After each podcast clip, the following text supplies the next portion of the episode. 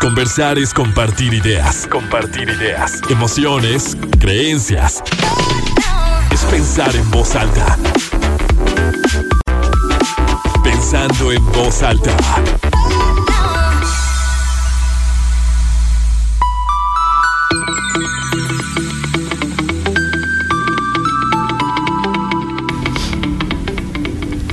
¿Cómo están? Muy buenos días, bienvenidos a Pensando en Voz Alta, soy Lucía Olivares y los saludo con mucho gusto este sábado 23 de abril de 2022. Nos extrañamos la semana pasada, pero ya estamos de vuelta y muy contentos, yo muy emocionada del tema que vamos a tratar este día, porque de verdad que lo vamos viviendo y se replica en nuestra vida y nos da tanta información todo, todo, todo el tiempo. Vamos a hablar de heridas emocionales. Y bueno, ahorita ya Sandra ya nos dirá de qué se trata o cuáles son las heridas emocionales. Pero a mí sí me interesa mucho que, y, creo, espero que, que así se entienda, que cuando hablamos de diferentes temas, todos estamos involucrados, no son como aquellas personas que tienen una herida emocional, sino entendernos como seres humanos que todos tenemos algo que aprender, que todos tenemos algo que sanar, todos tenemos y venimos a este, a este mundo, a este plano, a, crecer, a entendernos, a intentar descubrirnos que siempre hay momentos de, de crisis, siempre hay situaciones que, que parecen complicadas y entre más complicada el crecimiento es mayor, el aprendizaje es mayor. Entonces, bueno, abiertos, emocionados, porque siempre el invertir a nosotros mismos, el echarnos, como se dice, ese clavado al autodescubrimiento, es de verdad un, un, regalo de los más bonitos que nos podemos dar. Así que, Sandra, muchísimas gracias por estar aquí esta, esta mañana. ¿Cómo estás? Muy bien, muy contenta. Sabes que me encanta estar contigo, acompañarte y sobre todo platicar de temas, como dices tú, que no son exclusivos de, nadie. Creo que mientras estemos en este mundo y tengamos un cuerpo, vamos a tener cosas que aprender, que trabajar. Sobre todo que descubrir de nosotros mismos, porque a veces ni siquiera sabemos qué, qué nos está pasando, ¿no?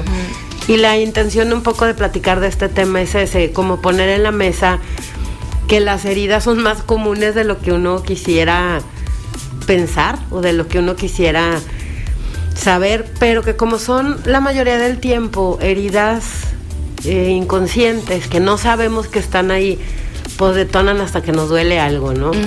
Que eso, me encanta esto que dices, que tenemos un cuerpo también.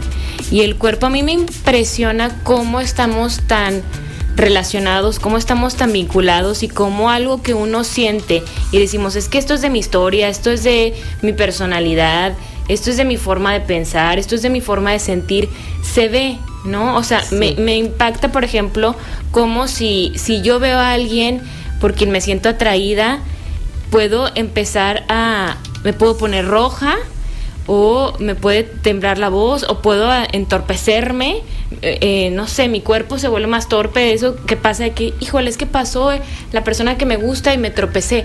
O sea, no es porque qué mala suerte, es porque nuestro cuerpo reacciona así, ¿no? O, o no sé, cuando alguien te hace un comentario que a ti te molesta y que detona o que señala ahí alguna herida y que tú te pones rojo, rojo, rojo, rojo porque te está dando rabia o si te hacen un cumplido y a ti te cuesta mucho recibir un cumplido, ay, qué bonitos están tus aretes y te da pena y te pone rojo, rojo, rojo, o hay una situación que tienes que vivir, que tienes que enfrentar y te da miedo y empiezas a temblar, o sea, cómo el cuerpo nos indica tantas cosas, incluso las mismas enfermedades, ¿no? Te está indicando algo de ti, o sea, algo que, que necesita un ajuste, un equilibrio, o sea, que algo está desequilibrado, entonces eso también pienso, a ver, nosotros tenemos un cuerpo y que a través de él estamos conviviendo con, con el mundo, con las personas, pero también nos está indicando todo el tiempo lo que, lo que necesitamos trabajar, ¿no? Pues e, es que lamentablemente... O no sé si trabajar, porque luego también decimos, solemos decir mucho trabajar. Yo sí, yo creo que ese término este, es, es correcto porque trabajas. O sea, te, te, dedicas, te, atiendes te dedicas tiempo a ti, te pones hacer cosas que a lo mejor nunca habías hecho. Cuesta trabajo, sí, sí, sí, sí, hay un esfuerzo definitivamente que se aplica, ¿no? Porque no es algo que se hace todos los días. En cuanto al cuerpo, sin salirme mucho del tema, cuando yo sentí algo, hace muchos años, que se quedó grabado, que eso tiene que ver con las heridas, cuando yo siento algo parecido, no sé qué me está pasando, pero me vuelve a doler, porque ahí está. Y repito, la mayoría de las veces de forma inconsciente. Entonces, si yo tengo en el brazo una herida y tú no sabes, porque traigo, la traigo así, pero está acá, no se ve. sí, traes una manga larga y no se Y tú me agarras, yo te voy a gritar, ay, ¿por qué me agarras? Me duele. Pues, pues tú no sabías que yo tenía esta herida. Y vamos por el mundo pensando que la gente o que nosotros mismos sabemos qué heridas tenemos y la verdad es que no es así hasta que alguien hace algo o nosotros mismos estamos pasando por un periodo donde nos preguntamos, ¿y por qué estoy así? Pero sí, eso es muy cierto, porque se dice también que uno es responsable de lo que siente, porque por lo general vamos por el mundo diciendo, si tú vas a una reunión de amigas y estás platicando y alguien dijo algo que a ti te dolió porque a lo mejor a ti no te gusta que te digan, no sé, cualquier cosa. Están platicando todos de, de, sus hijos y demás, y tú no tienes hijos, entonces a ti esto te, te duele mucho. Es un tema para Ajá, Es un tema muy difícil para ti, o a lo mejor a ti te dijeron que, que es algo así como que traigo fresco, sábelo todo, y a ti es algo que, que te detona una situación, o a ti te dijeron es que eres muy berrinchuda, bueno, y es que tú cualquier cosa. Entonces tú llegas y les platicas a lo mejor a otras amigas, a tus compañeros de trabajo, es que Sandra me dijo, me hizo sentir tan mal, o sea, estaba en esa reunión, en ese café y de verdad me hicieron sentir tan mal, cuando lo más probable es que esas personas no tenían la intención de hacerte sentir mal, de lastimarte a ti, sino que tú lo sientes y a lo mejor es revisar a ver, ¿por qué este comentario lo me dolió tanto? Porque es verdad que a veces hay cosas chiquititas, pero así minúsculas, que tú por eso, cuando las compartes con alguien más, pueden decir, y eso como...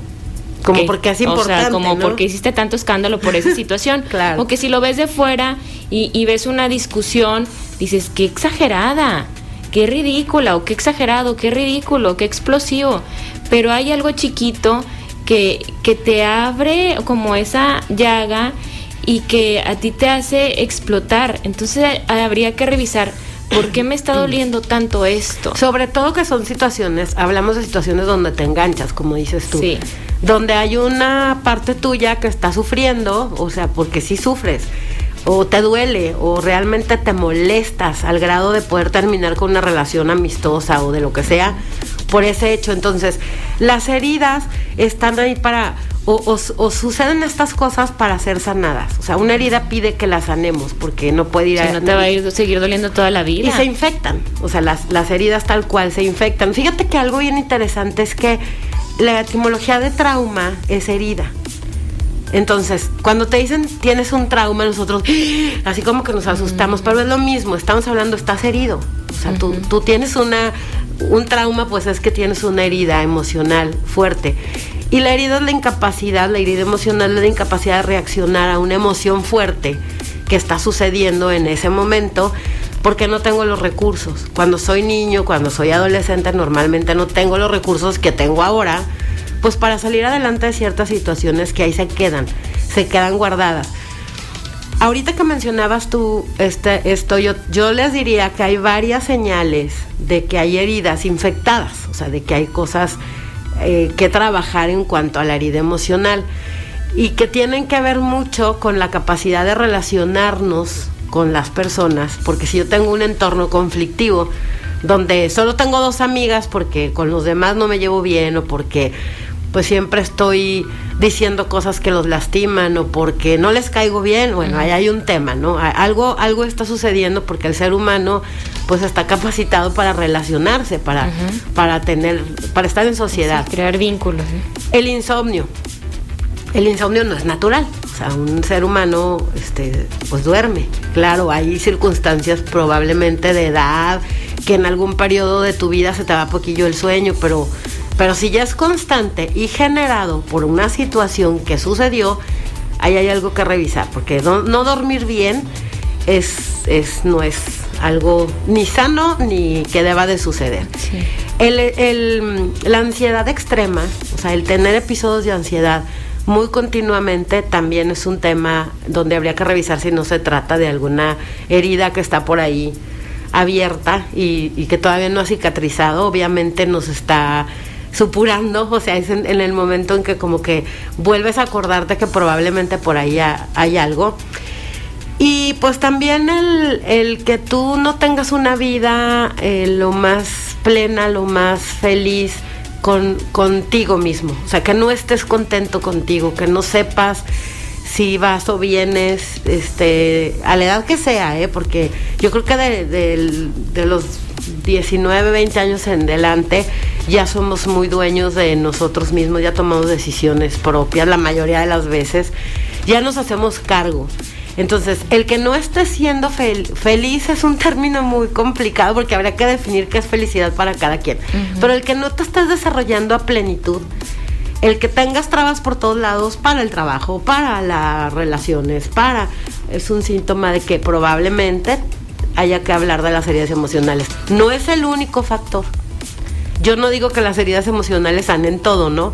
No, no digo que sea lo único que haya que trabajar, pero sí creo que es lo más eh, valioso porque de ahí vas a descubrir muchas otras cosas más. A partir de aquí, tú te puedes dar cuenta que, ya eres un adulto y que puedes sanarte si tú quieres, que, que es cuestión de hacer conscientes algunas cosas, ¿no? Fíjate, ahorita te, escucho, Sandra, y estoy piense y piense y piense. Porque esto de no sentirnos o no saber hacia dónde vas, hacia dónde, o de dónde vienes, de no sentirte completamente cómodo contigo mismo o contigo misma, creo que también se presentan diferentes episodios, ¿no? Porque luego me, me preocupa el, el... Yo creo que si preguntamos, o sea, ¿quién se siente muy a gusto consigo mismo? ¿Quién se siente feliz, pleno? O sea, difícilmente vas a encontrar una mayoría que responda, yo me siento súper feliz, pleno conmigo mismo. ¿Por qué? Porque tenemos muy asociada la felicidad a lo externo y a lo que la vida misma te va proponiendo o a las situaciones que te tocan vivir. Entonces, puede ser que a lo largo de, de una vida, si vives 80 años, 90 años, si eres muy longevo y tienes esa oportunidad, pues sabrás que va a haber situaciones a lo mejor en tu infancia, algo viviste, no te enteraste tanto, no eras tan consciente. En la adolescencia, pues a lo mejor para ti fue muy complicado que tus amigos no se quisieran juntar contigo, porque eso duele mucho, aunque ahora en la adultez digas, ay, ¿eso qué? Pero en su momento lastima y lastima mucho.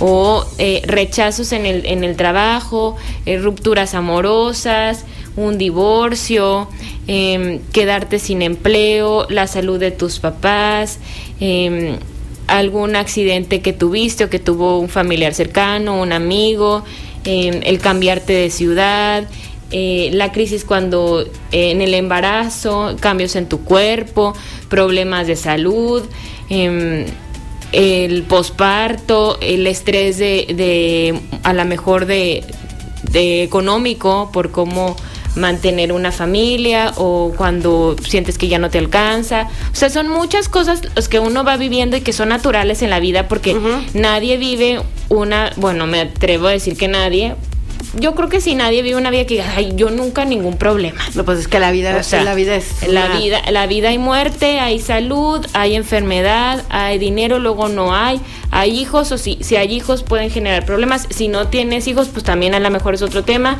o sea, el cuerpo va cambiando, siempre hay situaciones, ¿no? Entonces estamos como en este constante eh, tratamiento y, aprendizaje y autodescubrimiento de nosotros mismos, porque no podemos decir, es que yo soy Lucía, yo soy Sandra, yo soy así, así, así, porque te, te, mueve la vida y se te mueve todo, ¿no? Sí, pero en el momento, concepto. Claro, pero en el momento en el que estás y en el que está pasando lo que está pasando, ¿cómo te estás relacionando con eso que está pasando?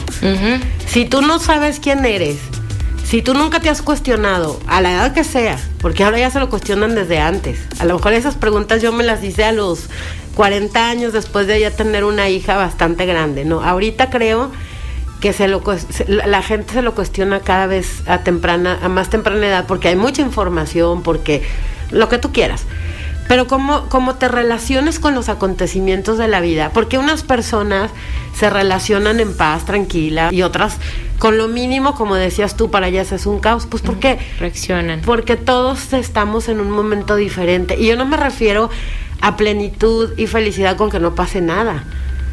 Yo creo que ahí a lo mejor tendría que haber especificado, no, justo cuando pasa algo, ¿cómo me relaciono con eso que está sucediendo? Si yo tengo heridas muy abiertas que están ahí lastimando, no solo no voy a poder relacionarme de manera tranquila, pacífica o como le quieras llamar, o, o lo más maduro posible con esa situación, sino que además voy a complicar más otras cosas porque todavía no cierro algo cuando ya estoy abriendo otra cosa.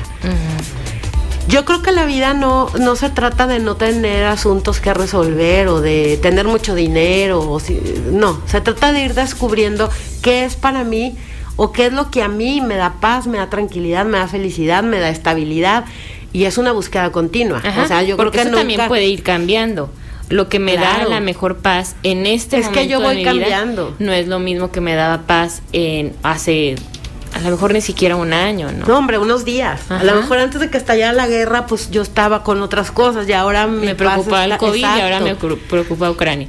Sí. Sí, sí, o sea, sí, sí cambiamos, nosotros cambiamos, todo el tiempo cambiamos. A, lo que yo me, me refiero es que mientras más nos conozcamos, mientras más sepamos qué cosas nos duelen, qué cosas nos hacen sentir tranquilos, qué, qué amistades, qué personas, entre más sepamos de nosotros, más, más sabremos cómo relacionarnos con las situaciones que nos presenta la vida. Y que sabemos de nosotros también mucho a través de nuestra historia, ¿no? Eh, exactamente, exactamente. Y mira, yo no quiero yo no quiero tener, tocar este tema como tradicionalmente se toca, porque siempre es, bueno, vamos a ver cuáles son las cinco heridas. No, yo me voy a brincar y me voy a regresar a las cinco heridas después porque yo quiero hablar de cómo las, personalidades o cómo las actuaciones de cada uno nos pueden decir que tenemos por ahí alguna este, herida abierta que no ha sanado a través de lo que hacemos, a través de cómo fue nuestra infancia y luego entonces si ya les digo cuáles son las cinco heridas y las van a identificar más fácil que si empiezo al revés. Okay. Digamos que hay cuatro maneras este, eh, de darnos cuenta, como nosotros, cada quien. No se trata de ver si mi hermano o si mi amigo tiene las heridas. sí, o sea, no, no, esto no es para saber como que, ah, ya sé por qué mi novio actúa de esta forma. No, a ver, vete a ti. O sea, ahorita no trata Pero eso es muy propio del ser humano, ¿no? Sí, claro. que tiendo eh, a ver, a observar primero al otro pero bueno, si lo hacemos bien y si observamos al, al otro, entonces tenemos la misma capacidad para observarnos a nosotros mismos, solo hay que ser un poquito más Sin Juicio. Ajá. Sí, es que, sí. ¿Te parece si adelantamos la, la pausa para luego ya no interrumpir? Seguimos pensando en voz alta, soy Lucía Olivares. Hoy hablamos de heridas emocionales. Me acompaña Sandra Díaz para hablar de este tema.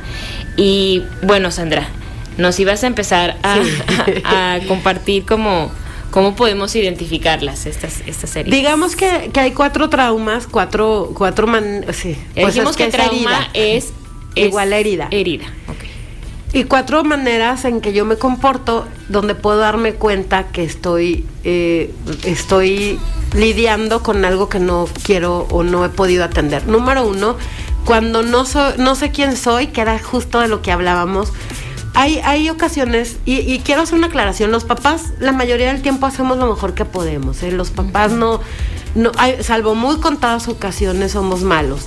Y te lo digo porque seguramente y después de que hago siempre este curso o, ahorita estoy haciendo digamos que una maestría en, en, heridas emocionales, que bueno, así se le llama, pero es un estudio un poquito más allá, pues te das cuenta que cometiste muchos errores, ¿no? Y no se trata de culpa, sino de decir, bueno, pues así Así como yo en mi, en mi tiempo tuve que descubrir mis propias heridas causadas por mis papás que no tenían la intención, pues ahora le toca a nuestros hijos porque no sabíamos muchas cosas. Pero cuando tú a un niño le estás diciendo, por ejemplo, y, y es, un, es una frase típica de muchas mamás, es que si te sigues portando mal, le voy a hablar al policía, al que está ahí, para que te lleve, porque tú no estás haciendo las cosas bien. Entonces el niño dice no vuelvo a gritar o no vuelvo a jugar de esa manera o no vuelvo a hacer eso.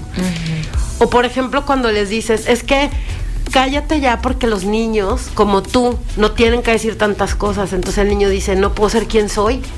O sea, tengo que ser alguien que no soy porque yo, yo dije esto y me contestaron eso. Que es mucho la tu interpretación de niño que, difiere de lo que el mamá o papá te quieren decir. Totalmente, por eso decía, los papás siempre hacemos todo sí, lo no lo hacen para dejarte un trauma. Lo hacen para a lo mejor solucionar una situación de momento, ¿no? No, y hay hermanos que les vale y otros que les duele muchísimo y, cada quien tiene sus herramientas diferentes. Y hay cinco hombres, o, por ejemplo, en la familia de mi papá son seis y todos dicen que tuvieron diferentes papás. No, es que cada quien tenía una manera de ser tan distinta que le importaban cosas que al otro no le importaban. Entonces, no, es, no es una parte mala de los papás, sino pues a veces yo, yo creo que es el, que tienes un hijo por primera vez y estás haciendo lo mejor que puedes. Pero bueno, sí hay, hay ocasiones en que estas frases se quedan tan marcadas. Por ejemplo, en un, en un niño que no puede expresar lo que siente porque inmediatamente le dicen, ah, ya vas a empezar. Ya, ya, ya no empieces a llorar porque entonces el niño aprende que no está bien ser así si yo hubiera podido pensar lo que pienso ahora cuando era niña, pues seguramente la vida sería, o sea, las cosas hubieran sido muy distintas. Pero los niños tienen la interpretación de su mundo como niños. Entonces, para el niño lo que papá y mamá digan, o quien está cuidándome, quien está a mi cargo, pues es súper importante. Entonces, aprendo que no, que no debo ser quien soy. Entonces creces y cuando eres adulto, pues no, no tienes idea quién eres. Porque de pronto quieres ser esa persona que en realidad escondiste abajo de las mazmorras y nunca pudiste ser.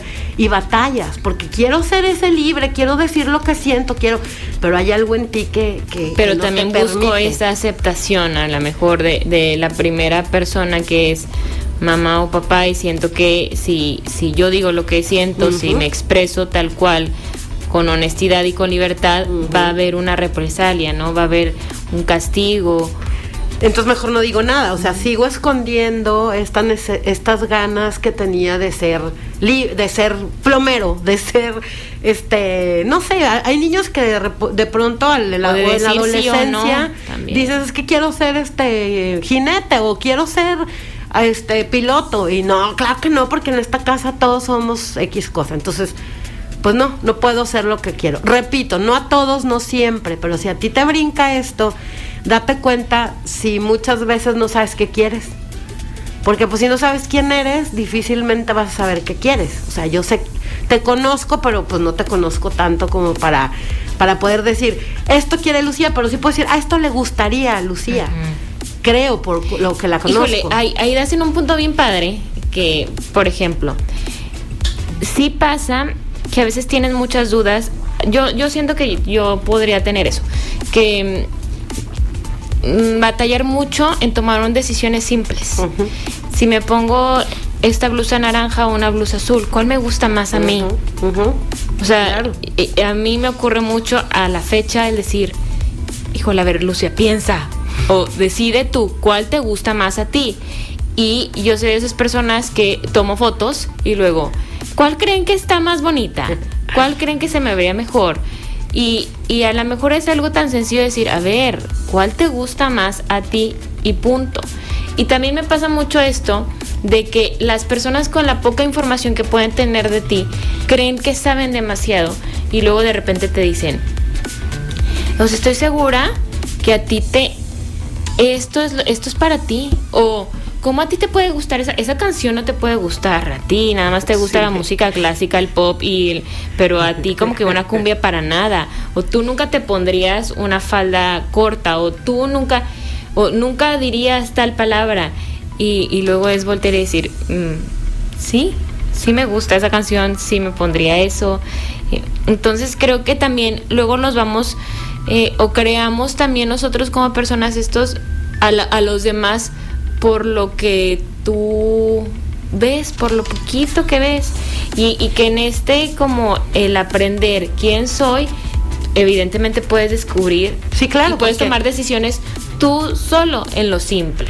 Y sí me antoja comer hoy. Y cuando alguien te dice, oye, no sabía que te gustaba esto, decir como que, ah, qué padre que me lo dices, porque yo creo que tampoco yo me había dado cuenta que me gustaba tanto. O sea, si tú ya te diste cuenta, pues qué padre, porque a lo mejor yo todavía no lo hacía tan consciente. O pues la, la, mayoría de las veces no nos vemos como nos ven los demás. Sí.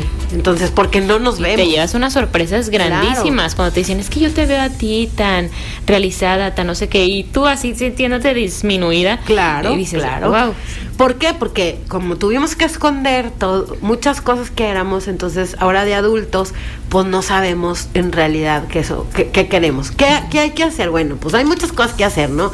Hay desde sentarme a escribir mi biografía, este, tú sabes porque lo practicas que la escritura, eh, igual que yo, nos encanta y sobre todo porque es terapéutica, porque sacas muchas cosas, descubrir poco a poco a través de los demás, en realidad qué partes he dejado tan escondidas que ahora sí quiero quiero este, que salgan a la luz, porque de adultos cometemos el error de que como no sabemos qué queremos, no sabemos quiénes somos, pues entonces como que de repente andamos perdidos en el universo sin saber, ni como dice Jorge Bucay, ni con quién, ni para dónde, ni con qué. O sea, no, ando así como que en una etapa de, de, muchas dudas, de mucha incertidumbre, porque no tengo rumbo. Entonces, darnos el rumbo, darnos el permiso de decir, bueno, ¿qué partes no he podido experimentar de lo que en realidad de niño era? Y te acuerdas, la verdad es que si te pones a pensar, te acuerdas de muchas cosas. Y de niños somos, es decir, o sea, como niños somos lo más genuino que, que podemos ser o que hemos sido. Yo creo que el niño no tiene manera de no ser quien es, no, no conoce otra. Nosotros ya tenemos un montón de ideas metidas en la cabeza, ¿no? Pero niños no, los niños son naturales. Ahora, ¿Hasta, qué, ¿Hasta qué punto o hasta qué? Hasta que el ego se instala, ¿no? Y hasta que tienes que hacer lo que te piden que seas. Hasta que cumples ciertas características. Este tipo de aceptación es condicionada. O sea, sí, mijito, te, te, amo con todo mi, mi corazón. Mientras no hagas tal cosa. Sí. O mientras no digas delante de los adultos. Y cuando ya el niño empieza a vivirse así, no digo esto, no hago esto. Me, voy limitando. Entonces ya, ya. Y está bien, digo, no, estoy diciendo que esté mal, eh, conste. Estoy diciendo que en algunos niños esto nos nos lleva a límites que no esperábamos tener. A otros niños pues se van amoldando. Lo que pasa es que cuando tú tienes una aceptación condicionada, cuando sabes que no te aman, porque tú, porque tú eres de otra forma o tus sentimientos son distintos y no te están aceptando, pues obviamente se crea una herida. que, obvia, que, lo que sucede es que está ahí para que la sanes, nada más. No para que te quejes, no para que culpes a tus papás, no para que digas que el karma te está alcanzando, no. Es para que tú te hagas cargo y digas, ok, ¿qué puedo hacer con esto? Vamos a dar como, como la receta del pastel completa, no está ya completa si no decimos cómo le podemos hacer. Pero por lo pronto, si tú sientes que tienes esta herida, en la adolescencia, este, Lucía, ¿cuántas veces no nos pasó que es, te vas a poner eso? Y a lo mejor una tontería, ¿no? Es que te ves horrible. Chin. Entonces tú decías, no, pues entonces mi cuerpo no es tan bonito como yo estoy pensando que es, porque para, hacia afuera se ve diferente. Y, y, también en la adolescencia, que estamos muy susceptibles, pues vamos viviendo este tipo de heridas, que si ya teníamos una chiquita, pues ahora a lo mejor se hizo más grande, ¿no? Mi papá me puede, mi mamá me puede amar y puede estármelo diciendo porque de verdad me veo re mal, pero yo no lo acepto así. Mi, mi percepción de niño o de adolescente es otra. Si de adulto, si, si veo que estoy teniendo problemas para decidir, para hacer, saber quién soy, bueno, pues búscale por ahí, a lo mejor está, está pasando eso. La segunda manera de darme cuenta es si, si parece que soy víctima de todo, o sea, si todo el tiempo este, me hacen cosas. Sí, sí. ¿Por qué? Pues porque este es un niño que cuando era chiquito decidió o, entendió porque es como si podíamos traducir lo que dice un niño cuando no lo tratan como él como él necesita que lo traten sería soy como me tratan mis papás. O sea yo soy como Juanito a través de lo que mis papás me tratan cuando, cuando nos relacionamos. Entonces es un niño maltratado que todo el tiempo le dijeron cállate No, ¿quién es que? Este, no, ahorita tu hermana. Él lo va a replicar. Exactamente. Y entonces va a decir, pues yo, yo no puedo hacer nada porque, porque ya no está en mis manos. O sea, yo pobrecito de mí, todo el mundo me critica, nadie me toma en serio, este, y es víctima. Todo, nada tiene y hay gente que se queda víctima toda la vida. desgraciadamente sí. Y, y esas personas, luego sí es bien difícil este, perdón, pero es, difícil interactuar con ellas porque todo les pasa, todo nada más a ellos. Eh, sí, es, es y es una es una de las cosas como podemos darnos cuenta que tenemos que, que hay que trabajar con esta víctima es porque la gente te va dejando sola no, no este, puedes convivir demasiado tiempo con una persona que no se hace responsable de nada. Es que tú fuiste, es que fue mi mamá, es que fue mi papá y tienes 40 años, ¿no? Pues bueno, a, ver. O más. O más. Sí, o es que no, a mí no me va bien en el trabajo porque todo el mundo me tiene mucha envidia. O no, es que a mí todo el mundo este, se aprovecha de mí porque soy muy buena persona. O no, es que yo se lo conté porque confiaba mucho en él, pero gracias a que no, o sea, estoy de acuerdo que sí hay gente que sí también es envidiosa y sí hay gente que tiene malas intenciones. O sea, sí pasa, ¿no? Y a todos, yo creo que todos lo hemos experimentado. Todos, todos, todos, todos, todos. Pero quedarte ahí y nada más darle bola a eso. A veces llegamos a extremos tales como me embrujaron. Ah, no, sí, es que, algo, me hicieron. algo me hicieron porque, pues no, no te hicieron, tú te lo estás haciendo. Pero bueno, ese es otro tema más. Pero vamos a hacer la pausa porque al rato nos va a cortar esto. Claro que sí. Y seguimos con las.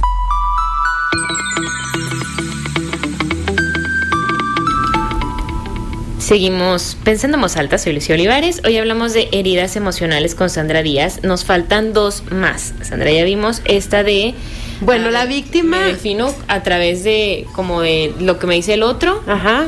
Y, soy por como los condicionantes. Si a mí me dicen, es que tú te ves muy bonita así cuando estás calladita, o esa frase que es muy típica, calladita te ves más bonita. Claro. Y luego que vas creciendo y te, y te cuesta saber qué te gusta. No sabes quién Tomar decisiones, no soy, no sé bien quién soy, si no me está definiendo el otro. Entonces, bueno, ahí está una. Y la otra es la victimización. Y bueno, para terminar con esto de la víctima, pues habría que decir que eh, es, obviamente son personas que no deciden este, por sí solas, que casi, casi siempre quieren que los demás decidan por ellos. O darle gusto a los demás. Este, no tanto, porque son víctimas, acuérdate que no. Más bien, este, pues tú decides, tú ve, tú ah, como tú quieras. Este, no, es que no sé. Sí, porque me quito la responsabilidad. Claro, porque yo soy víctima. Entonces, si pasa algo, yo sigo siendo víctima. No me hago responsable de nada. O sea, no, no tengo la capacidad. Y sobre todo, pues así me trato, ¿no? Me sigo tratando como me trataron a mí. Entonces, en el fondo, no me gusta, ya, ya que soy adulto, sé que hubo un maltrato sin querer otra vez. Imagínate que hay una familia donde alguien enferma entonces no es adrede que quieras no atender a uno de los miembros de la familia, pero no puedes a lo mejor atender a todos. Y como eres niño, pues tu percepción del mundo es no me están atendiendo, o sea, no, no estoy siendo querido, etcétera. y creces con eso, bueno, te sigues hablando igual, te sigues tratando como si no merecieras, como si, como víctima, pobrecito de mí. Entonces, esta, esta eh, manera de darnos cuenta, pues es solo revisar, ¿no? Como nuestras relaciones diarias, nuestro diálogo interior, etcétera. El tercero es el que es cucharita de palo y el que se llama agresivo pasivo, que no se puede enojar porque en su casa o el enojo era muy constante y le daba miedo ver a sus papás discutir o la agresividad que se vivía, o le enseñaron que no se podía enojar. No, aquí en esta casa nadie se enoja. Y entonces ves a tus papás agarrándose del chongo, pero te dicen, no, no, estamos, papi, tú y yo, estamos platicando. Y tú dices, como niño, ¿no? Este, a cañón. Así se platica. Así se platica, entonces no están enojados. No, no estamos enojados. Entonces le, enseñas al niño. Tú eres una persona que alza la voz y que eres agresivo. No, o aquí no puedes molestar a nadie porque hay esta situación, entonces nadie se enoja, ¿eh? Aquel, ¿no te acuerdas esa frase? Aquel que se enoja pierde. Entonces, ¿qué pasa? Que ese niño contiene el enojo durante demasiado tiempo. Y como no se puede enojar, porque no se puede permitir enojarse, en su casa le dijeron, sentir enojo no está bien. O vio tanto enojo que él mismo se dijo, yo no me voy a enojar. que cuando está enojado porque tú le hiciste algo, reacciona de una manera agresiva, pero muy tranquilita. Y es el típico de, ¿estás enojado? Para nada. Y el ratito es, oye, estás gordita, pero así te quiero. Y tú, sopa. Ay, esos caen bien mal también. Pues son gente que normalmente irrita, irrita muchísimo a los que están al lado suyo, porque además según esto son, son muy zen, o sea, son muy ah, tranquilos, ¿ves? Pero hieren con una facilidad tremenda porque están enojados. Es que la gente que luego dice que no se enoja, Ay, porque tú te das cuenta que sí está enojado, pero que no lo dice. Entonces porque no puede. Es más difícil interactuar y solucionar una situación si te dicen, oye, a ver, ¿estás molesta? Sí, la verdad no me gustó este, esta situación, no me sentí cómoda, creo que tú pudiste trabajarlo de otra manera, pero bla, bla, bla. Y dices, bueno, ok, discúlpame, o yo me sentí así, bueno, ok, ya. Pero si tú le estás, estás notando que alguien está extraño contigo y le dices, ¿qué tienes? ¿Estás, ¿Te molestó lo que dije? ¿Estás enojado? No, no, no, no, yo no tengo ningún problema. Y al ratito, en cuanto te descuides, te va a decir algo ajá, que, te la, que, no. Y se hace el problema más grande. Por supuesto, pero, pero hay que entender que, que estas personas no pueden, no tienen permitido, tienen bloqueado un chip ahí de, de no te puedes enojar. Entonces, si tú eres así, si tú eres una persona que eres cuchillito de palo y que, que el típico caso que yo me acuerdo haber compartido con alguien en, en una sesión es Sabe mi marido que a las 12 del día vamos con mi mamá, los sábados. El primer sábado fue, fuimos y todo muy padre, pero el segundo sábado a las 12 estaba sentado viendo el juego. Entonces le dije, oye, ya va a ser hora de ir con mi mamá. Ah, sí, ahí voy. O sea, no se enoja ni. Pero es que ya son las 12. Sí, ahorita, ahorita voy. Y nunca fue. O sea, siguió pasando, pasando el tiempo y la otra obviamente furiosa hasta que se fue sola. ¿Por qué? Porque necesito que tú te enojes. Cuando tú te enojas yo ya descanso. A ver, a ver, ese también es el mismo. Es el mismo, es el agresivo. O sea, que yo prefiero que, que tú enójate, yo no, como yo no me puedo enojar, entonces ah, voy a no provocar te que tú te enojes. Qué? Es que a mí no me gusta, no, no, no, no quiero ir con tu mamá. Este, mejor ve tú, a mí yo no me la paso bien, o voy un sábado sí, otro sábado no. Yo no puedo expresarme ni no, decirme, no quiero ir. Si eso va a causar enojo, no puedo permitirme vivir el enojo. Ah, pero sí que los demás sí, sí. no, pero tú enójate, ay, qué bueno, ya se enojó, ya se fue. Así es el mecanismo. Y hasta dices, ay, pues tú te enojaste, yo no. Yo no fui, yo aquí estoy. Yo te dije que me esperaras. yo te dije que me esperaras, pero pues te fuiste. No, no, qué difícil. Y sí existen, ¿eh? Yo, yo creo que todos conocemos a alguien que.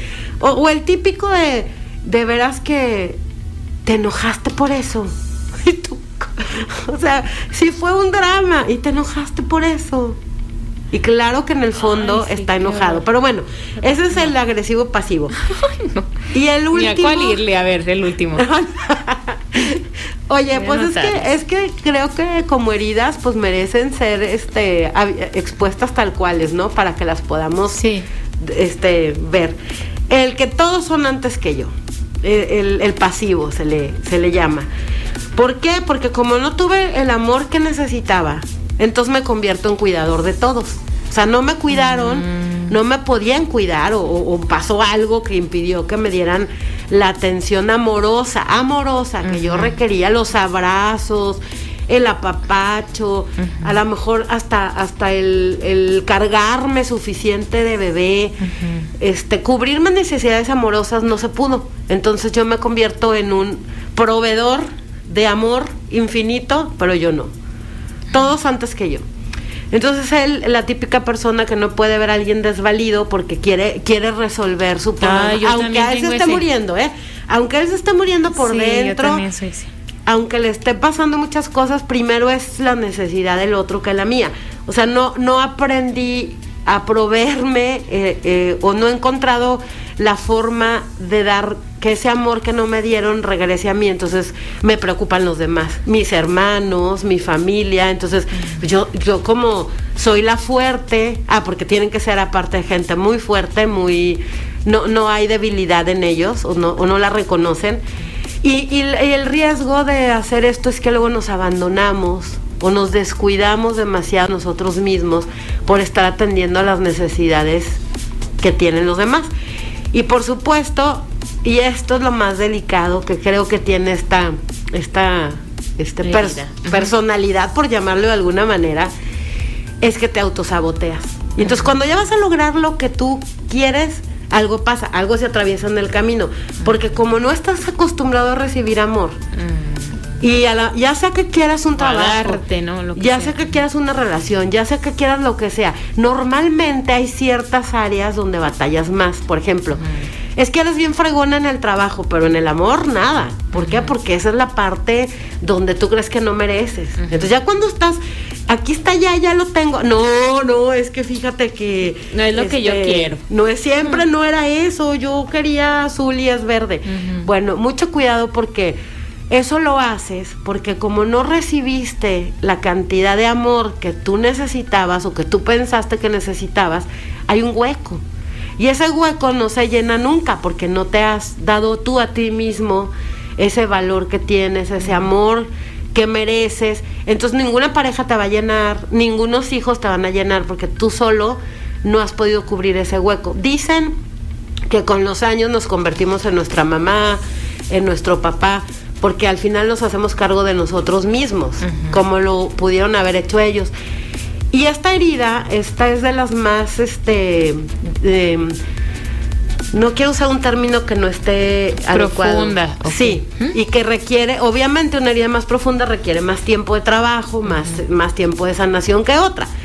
Porque esta herida es evidente que el niño no recibió el amor que necesitaba, por la razón que sea, otra vez, no por maldad, ¿eh? Pero a lo mejor mamá trabajaba todo el día y el niño o, la niña o el niño se quedaron con cierta este ahí dando vueltas algo que es que mi mamá nunca hizo esto conmigo o no iba a mis festivales y para mí era básico e importantísimo que fuera. Si te fijas estamos hablando de heridas que no son abusos sexuales, que no son otro tipo de golpes, porque eso se, eso se, diagnostica de otra forma. Otro tipo de trauma, ¿no? Sí, ese es, es una, tiene un, trauma, un efecto postraumático que no, no estamos hablando aquí. Estas son las como las normales, por decirlo de alguna manera. Y que las tenemos todos. Sí. Sí, yo creo que sí. Bueno, no, no he conocido yo una persona que no tenga una herida. Una cosa es que no las queramos reconocer. de, la, de la vida, ¿no? O sea que en la vida hay situaciones que se presentan y que como papás también a lo mejor en ese momento que tú estás chiquito pues se dio una crisis eh, claro te tocó la de malas no o sea eh, pues no los corrieron del trabajo o se enfermó la mamá o tuvieron una enfermedad o algo pasa, ¿no? O sea, porque así es la vida.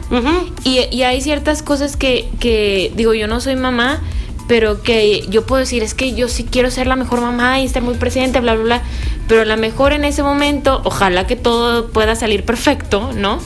Pero si en ese momento se presenta una situación que, que yo también tengo que resolver de salud, familiar, económica, social, de cualquier tipo, pues era algo inesperado, que, que a lo mejor te quita esa, pues ese, ese bienestar o esa atención plena que quisieras darle a tus hijos y que de momento no puedes, no porque no quieras, sino porque pues algo pasó. Es que acuérdate que la percepción de un niño si no, ven eso. No, no, o sea, nosotros no, nos imaginamos que, que, entendimos eso cuando éramos mi está niños. Muy está muy preocupada por esto. No, yo no sé si está enferma, yo necesito que me den de comer. mis papás tienen problemas o Yo lo que siento aquí es que no estoy estoy llorando todo el día porque todo el mundo me grita y yo no entiendo por qué. O todo el mundo me dice, "Ya te vas, ¿eh? Porque ahorita no puedes estar aquí." Muchos muchos de los errores que cometemos los papás es no es que los niños no se den cuenta qué está pasando. Porque claro que se dan cuenta de todos modos. Ahora, el niño está mal, el adulto está mal, no. Son situaciones que suceden. Normalmente cuando viene una, vienen más. No viene sola. O sea, si te fijas, esto que te dije es un conjunto de cosas. Si alguien enfermó, entonces va a haber poca atención, pero también va a haber no seas como eres, porque ahorita no te puedo dar gusto, o sea, no te puedo llevar a clases de canto. O sea, a lo mucho vas a natación y se acabó. Porque hay otro asunto más importante que resolver. ¿Cuál es, creo yo, creo yo, la ventaja de esto? Darnos cuenta ahora y decir, se acabó. O sea, sí es cierto, yo de chiquito siento que me abandonaron, ok, ya, eh, eso fue en el pasado, ¿qué puedo hacer? Y ojo con, con, los que son víctimas, no puedo perdonar. Ah, chihuahuas, ¿cómo de que no? Claro que todo se puede perdonar, porque la única persona que está sufriendo por lo que pasó eres tú. Entonces la única persona que puede ponerle fin a eso que ya no está pasando, eres tú. ¿Cómo? Trayendo ese recuerdo del pasado al presente y diciendo, te libero mami, este, te libero papá. Yo pensé que estaba triste, pues estoy enojado. O sea, me dijeron que no me enojara, pero estoy muy enojado por esto que pasó. Reconocer que estás enojado y, y de alguna manera hablarlo. Ahorita vamos a los puntos que hay que hacer. Eso es como muy en general. ¿Qué tipo de heridas reconoce? Hay un libro buenísimo que se llama Las cinco heridas que te impiden ser tú, de, de Liz Bourbeau, Bourbeau, en francés. y habla, son las cinco heridas que, se, que te impiden ser tú. Y son cinco, el rechazo, el abandono, la traición, la injusticia y la humillación. El rechazo ya lo dijimos, no puedo ser quien soy, no me aceptan como soy. el abandono no me proporcionan el amor que necesito o me sentí abandonado, no es que me dejaron en una iglesia, es que no me dieron el amor que yo requería. La traición, cuando me prometen cosas que no me cumplen. Eh, la injusticia, cuando son muy fríos conmigo y me, y me comparan mucho con mis hermanos, por ejemplo. sí, eso también. Y la humillación, cuando hay abuso del tipo que sea, eh, eh, abuso este, psicológico, sexual, del tipo que sea, y cuando, cuando son niños muy criticados. Estas cinco heridas están contenidas en, las, en, lo que hacemos de adultos que les comenté. Si la detectas, si te das cuenta que por ahí hay algo que, que tienes, que quieres trabajar, hay muchas opciones primero que lo hagas consciente, que, que digas, sí, o sea, sí me siento que yo tengo esta herida, eh, sin querer y o, como sea, mi, mis papás no fueron los que la causaron, yo lo percibí de ese modo. Entonces, y si cambio el enfoque, y si digo, no fueron por malos, no fue por malos, fueron por ignorantes.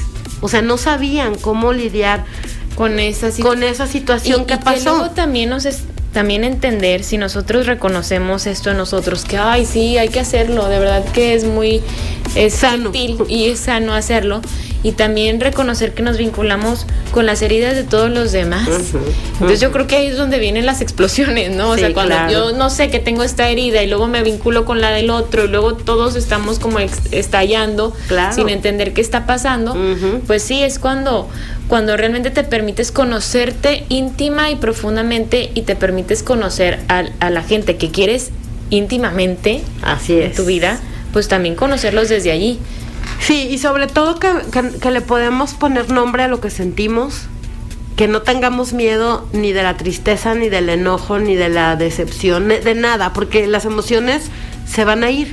O sea, mientras yo más rápido la asimile, mientras yo más rápido le dé dignidad, mientras más rápido la viva, la sienta y la deje seguir su camino, más rápido se va a ir. Sandra, vamos nosotros a irnos a una pausa. claro, claro. Y ahorita seguimos. Seguimos pensando en voz alta. Hoy hemos hablado de las heridas emocionales que todos tenemos y que es importante identificarlas para, híjole, pues para integrarlas a nuestra vida, reconocernos, querernos y hacer eh, los cambios y tomar las decisiones oportunas. Sandra, ¿qué hacemos ya después de todo lo que nos has explicado y que me parece que todos podemos identificar? Hay una, dos, podemos tener dos, tres, varias. Una que pesa más. Claro. Claro. ¿Qué hacemos luego de que ya la reconozco? Primero que nada, yo creo que hay que reconocer que, que no fue por maldad. Si fue por maldad, repito, es otra situación porque ahí se requiere una atención distinta. O sea, si yo detecto de verdad maldad en mis papás, aquí no, yo creo que ahí sí hay que buscar una ayuda más este, especializada porque no estamos hablando de lo mismo. Pero en la mayoría de los casos no hubo maldad, hubo ignorancia. Entonces reconocer que lo hicieron porque no sabían qué otra cosa hacer en ese momento. Y poder identificar qué emociones me detonan todas estas heridas, emociones, prácticamente inseguridad, es que me siento este, enojado y anotarlas, así, así como hacer muy conscientes qué emociones son las que todo esto que vuelvo a sentir o recordar me detonan. Y ya que tenga esas emociones ahí, el, el segundo paso que es un poco más serio y que casi ya nadie quiere llegar a, hacer porque este no les gusta mucho la idea es perdonarlo es perdonarlo y decir, yo ya no voy a volver a poner mi atención en algo que ya no está pasando. O sea, a mí ya nadie me está dejando de amar, a mí ya nadie me está haciendo sentir que no valgo nada. Ya, ya, pasó. Eso ya pasó. Ahora sí soy yo el que, el que permite sentirse así, el que permite dejar ir las oportunidades maravillosas en la vida, el que está de víctima, soy yo. Ya no son esas circunstancias. Entonces me hago responsable de mí mismo y perdono lo que pasó. Cuando tú perdonas, o sea, haces ese ejercicio literal de escribir, mamá fulanita de tal, te perdono porque yo siento que tú me hiciste esto y esto y esto y esto, pero ya no, ya entendí que no fue tu intención, te quitas un changote de la espalda, ¿no? O, de encima.